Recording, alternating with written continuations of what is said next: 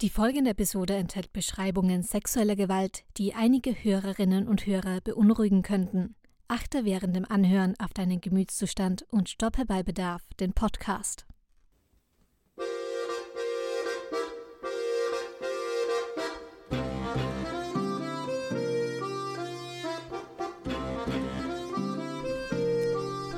Hallo, ich bin die Simone und ihr hört gerade die Couchgespräche, den Podcast der FÖP, der Vereinigung österreichischer Psychotherapeutinnen und Psychotherapeuten.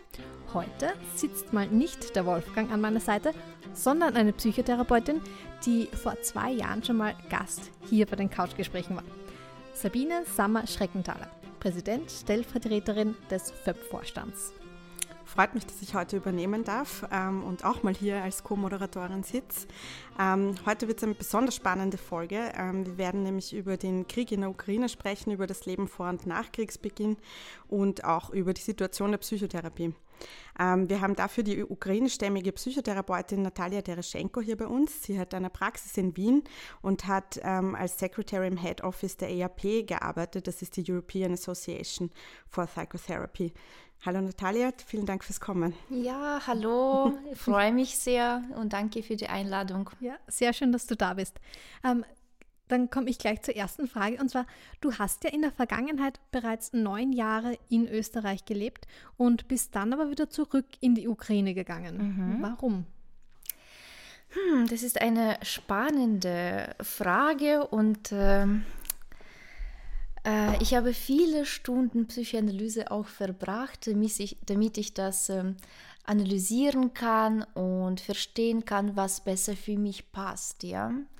Ich habe hier in Wien meine Ausbildung gemacht, ich habe hier gearbeitet, ähm, aber ich kenne ja die zwei sozusagen Welten, ja, die ukrainische, sagen wir mal so, und hier die österreichische. Ähm, deswegen kann ich sehr viel mm, ja, sehen, die Kleinigkeiten, die Unterschiede. Und äh, Ukraine bietet sehr viele Möglichkeiten überhaupt für Menschen, für junge Menschen auch, ja, an. Und äh, mm, was die Karriere betrifft, was die Kunst betrifft, äh, und ich wollte ähm, in der Ukraine sein, dort wo ich mich wirklich wohlfühle und auf äh, der Erde ganz gut und fest stehen kann. Ja. Mhm. Um, ähm, und du, hast gerade die Unterschiede angesprochen. Mhm. Um, ähm, was sind so die größten Unterschiede zwischen der Psychotherapie in Österreich und der Psychotherapie in der Ukraine? Mhm. Ja, also bei uns, also in der Ukraine, ist die Orientierung eher auf äh, eine orthodoxe Perspektive, die von unserer Geschichte her geprägt wurde. Äh, und ähm, es gibt eine Richtung eher zu den ähm, projektiven Methoden, zu humanistischen Methoden, eher personenzentrierte Psychotherapie oder Gestalttherapie oder äh, Body Psychotherapy. Mhm. Äh, und in Österreich ist äh, zum Beispiel ähm, Psychoanalyse überwiegend oder behavioristische Methoden, ja. Und da kann man auch ähm, äh, verschiedene Charakterzüge von äh, Menschen sehen, mhm. was besser zu einem passt sozusagen. Ja? Du bist aber Psychoanalytikerin. Ja, genau. Okay. Wie mhm. kommst du, dass du Und, dich dafür äh, Psychoanalytische Psychotherapeutin mhm. auch. Ja, ich dachte, zuerst muss man die Grundlagen sozusagen der Psychotherapie lernen und Psychoanalyse bietet da sehr gute äh, Theoriebasis. Ähm, und jetzt kann ich natürlich ähm, äh, schon in, ein bisschen integrativer arbeiten, indem dass ich davon ausgehe, äh, was äh, braucht eine Person, ja. Mhm. Und äh, ein bisschen von anderen Methoden bin ich äh, inspiriert, mhm. genau, und kann sehr gut das auch ähm, praktisch dann umsetzen. Mhm. Aber damit ich doch in der Psychoanalyse oder psychoanalytischen Psychotherapie bleiben kann. Mhm. Wie ist das in der Ukraine, was die Methoden betrifft? Also ist, sind alle diese Methoden, die es in Österreich gibt, in der Ukraine auch mhm. ähm, werden praktiziert? Ja, genau. Ähm, also alle, die hier in Österreich sind und es gibt ähm, ein paar auch andere Methoden, natürlich äh, ukraine-spezifisch oder diejenigen, die in der Ukraine erarbeitet wurden, das mhm. gibt es ja auch. Aber dadurch, dass ähm, der ukrainische Verband für Psychotherapie ein Mitglied äh, von European Association for Psychotherapy ist, ähm, sind äh, diejenigen Methoden bei uns anerkannt, sozusagen, die auch im ERP mhm. ähm, anerkannt sind. Genau. Was hat es denn für Bedingungen vor Kriegsausbruch für Psychotherapeuten in der Ukraine gegeben? Die Psychotherapeutinnen haben sehr gut äh, darauf reagiert. Sie waren mhm. strukturiert und sie haben schon Mechanismen äh, entwickelt, äh, wie man im Krieg arbeitet und wie man die Hilfe anbieten kann. Der Krieg wurde ja noch im 2014 mhm. begonnen, mhm. ja. Ähm, und es gibt bei uns Krisenzentren, wo die Menschen anrufen können, wo verschiedene Ärzte auch anrufen können. Dann werden diese Menschen ähm, sehr gut überwiesen, ähm, überall ähm, an verschiedensten Stellen in der Ukraine. Und da sind Psychologinnen, Psychotherapeutinnen, Ärztinnen beteiligt, also alle aus ähm, dieser Sphäre. Genau. Und ich bin auch sehr froh, dass ähm, die Ukraine so eine mh, Hilfe auf, de, auf diesem ja, höchsten Niveau anbieten okay. kann. Mhm. Genau. Mhm. mhm. Warst du da mal involviert? Hast du da gearbeitet oder kennst Kollegen, die. Ja, ich kenne meine Kolleginnen natürlich, die.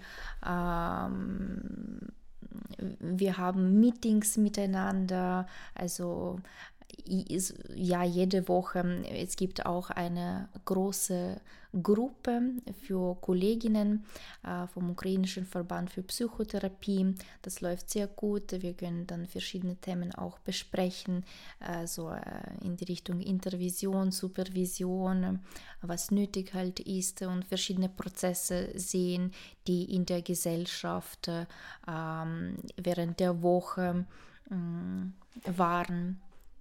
Und natürlich, das, äh, ich bin ja gefluchtet, ja. Und deswegen ähm, war ich selber in dem Zustand, wo ich für mich äh, etwas organisieren musste und mein Leben von Anfang an aufbauen, ja, hier in Österreich, weil ich habe schon fast alles äh, hier abgeschlossen, was ich gehabt habe, ja, damit ich mein Leben in der Ukraine aufbauen kann. Ja. Du hast dann in Kiew gelebt? Äh, ich habe geplant, äh, in Kiew zu mhm. leben, aber ich komme selber aus äh, einer sehr schönen Stra Stadt, Uschhorod. Das mhm. ist die westlichste Stadt der Ukraine. In den Bergen. Das war auch Österreich-Ungarn früher. Und deswegen haben wir eine wunderschöne Altstadt im Zentrum und äh, äh, unsere Region äh, ist besonders, weil ähm, wir die Grenze zu Rumänien haben, zu Ungarn, zur Slowakei äh, und zu Polen mhm. und noch zu zwei anderen Regionen in der Ukraine. Und deswegen, es gibt äh, sehr viele, sehr viel Diversität. Mhm. genau bei uns, wo wir alle verschiedene Sprachen sprechen können und seit äh,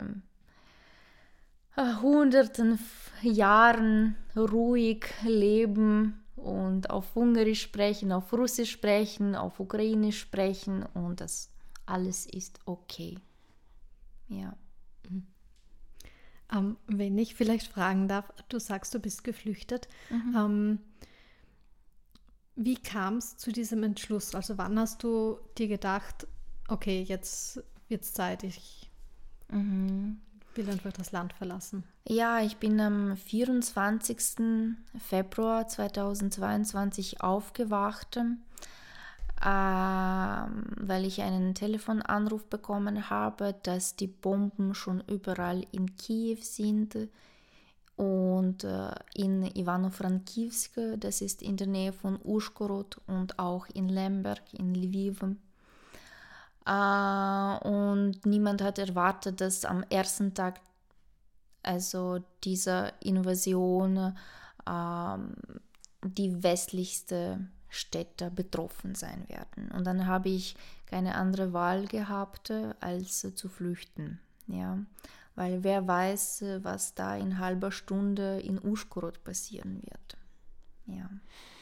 Hast du in Wien ein dein Netzwerk auch noch gehabt und hast auch gewusst, an wen du dich wenden kannst oder wie du ja, da hatte ich wirklich Glück, weil ich habe ja neun Jahre hier äh, verbracht und deswegen kenne ich schon einige urliebe Menschen, äh, die auch dann bereit waren, mir zu helfen und dafür bin ich auch sehr, sehr dankbar. Mhm. Ja also ich stelle mir das auch vor, dass das ja sehr plötzlich gekommen ist, dass du wieder zurück nach Österreich gegangen bist und mhm. du hattest ja davor deine Praxis auch äh, in, in, der Wien. Ukraine und also zuerst in Wien und ja, dann in der Ukraine. Ja, ja. ja genau. Ähm, mhm. Wie, also ich kann mir das fast nicht vorstellen, dass man so von heute auf morgen alles abbrechen muss. Man hat ja da auch laufende Therapien, man hat seine mhm. Patienten und so weiter. Mhm. Wenn ich das jetzt nur auf die Praxis lege, mhm. abgesehen davon, was das sonst alles für Lebensbereiche betrifft. Mhm. Also fast alle meine ukrainischsprachige Patientinnen ähm, haben die Therapie plötzlich abgebrochen. Das kann ich auch sehr gut verstehen, weil sie selber sehr betroffen waren. Und in diesen Momenten kann die Therapie auch nicht günstig für Patientinnen sein. Man muss eher eine Krisenintervention machen und auch dann, wenn sie selber bereit sind. Ja. Äh, es ist schon einige Zeit vergangen und äh, sie wenden sich wieder ähm, an mich und wir können dann also Therapie oder Krisenintervention äh, also fortsetzen, ja. Aber in Momenten, wo sie auch selber fluchten mussten, äh, da ging es natürlich nicht. Und äh, es ist alles natürlich jetzt online. Mhm. Mhm. Wie geht es ja. dir da mit dem, mit dem Online-Setting? Eigentlich ganz gut. Ähm, ich bin gewohnt, auch online zu arbeiten, weil ich vorher auch ähm, ja, viel online gearbeitet habe und auch in der Pandemie und so weiter. Deswegen bin ich mit der Technik und so weiter vertraut. Mhm. Ja. Ähm, ja, also wir in Österreich ähm, bekommen ja auch schon, schon Bilder vom Krieg zu sehen und Bilder, Videos, die zensiert sind. Ähm, und ich finde, allein das ist schon schlimm zum Anschauen. Ähm, da will man sich eigentlich gar nicht vorstellen, wie es den Menschen in der Ukraine damit geht. Ähm, kannst du da vielleicht ein bisschen erzählen von deinen Erfahrungen, von dem, was du gehört hast, womit die Menschen in der Ukraine wirklich zu kämpfen haben? Mhm. Das Erste ist wichtig zu betonen, dass ähm, äh, wir müssen leider kämpfen. Äh, wenn wir nicht kämpfen, dann wird keine Ukraine mehr geben. Ja? Ähm, was die russischen Soldaten mit der ukrainischen Bevölkerung machen, das ist ein Verbrechen, das ist äh, No-Go. Äh, und dafür gibt es keine Entschuldigungen äh, krasse Vergewaltigungen von kleinen Kindern beginnend ab drei Jahre alt. Wenn die russischen Soldaten das auf Videos aufnehmen, wie sie kleine Kinder vergewaltigen und dann nach Russland äh, ihren Freunden schicken, wie toll sie sind, das ist eine Katastrophe. Wenn die Frauen von ihren Kindern vergewaltigt werden. Die Kinder müssen das zuschauen. Oder wenn die Frauen sehen, dass ihre Kinder vergewaltigt werden. Ja. wo einfach zivile Menschen, die nichts äh, getan haben, einfach verletzt werden, einfach geschossen werden für nichts, dadurch, dass sie einfach Ukrainer sind.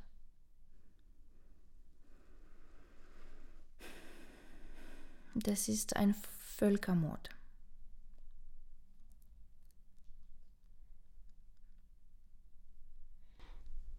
Schwer da Wörter zu finden. Ja. Mhm.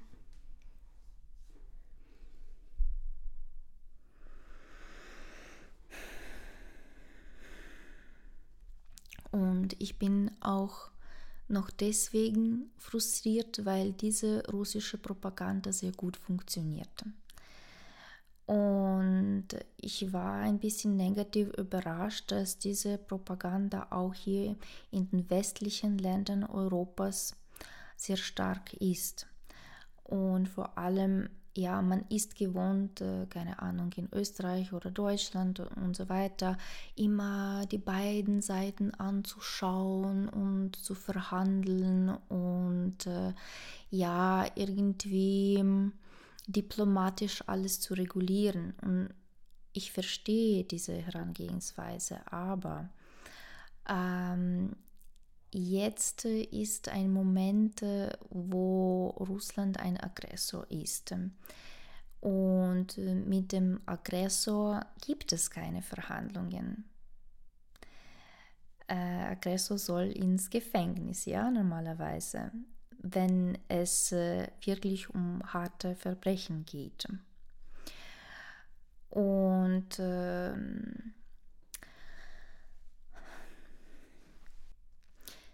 ja, so wie wir alle Psychotherapeutinnen kennen, wenn es einen Verbrecher gibt, ja, ähm, dann